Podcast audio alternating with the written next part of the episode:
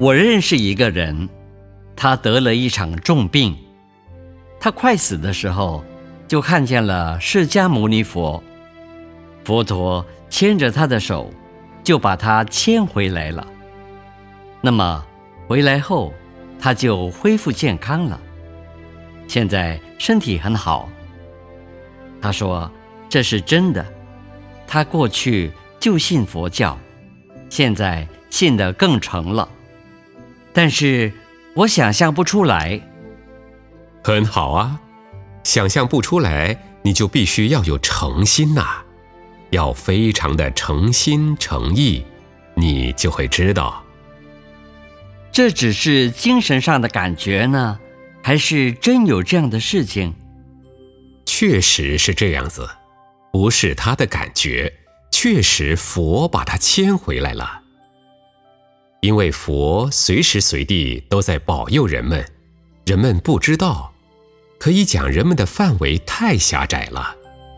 佛陀都在保佑我们众生，但是众生不知道。那要怎么知道呢？你把众生度尽的时候就知道了。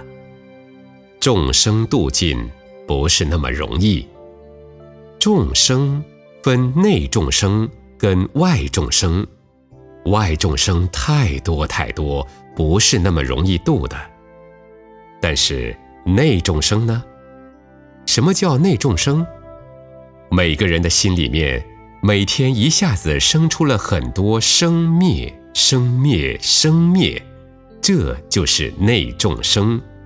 等到你把内众生度尽的时候，佛在那里，你就看到了。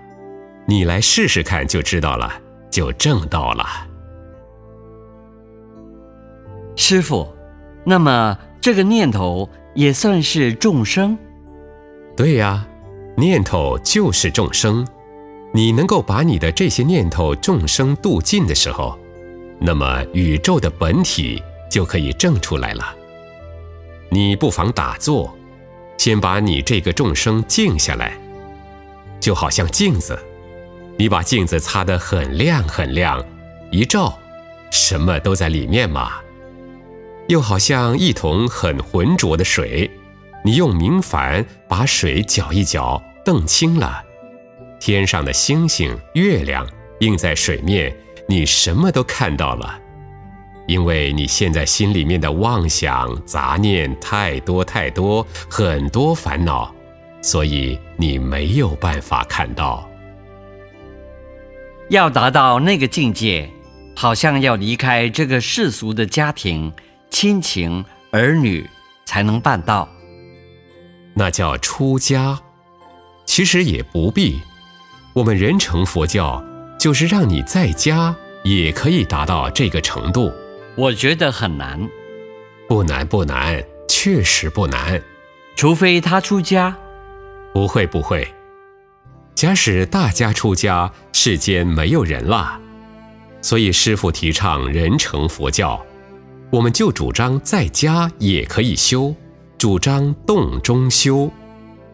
我们每天很忙啊，也在修，叫洞中修。人成佛教就是这样子。